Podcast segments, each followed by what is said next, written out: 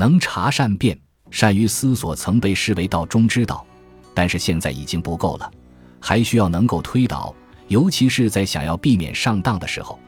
做不到能察善变，就成不了聪明人。有人就能够知人心、解人意。至关重要的事理，常常在欲言不言中，必须竭尽全力去揣度有心之人。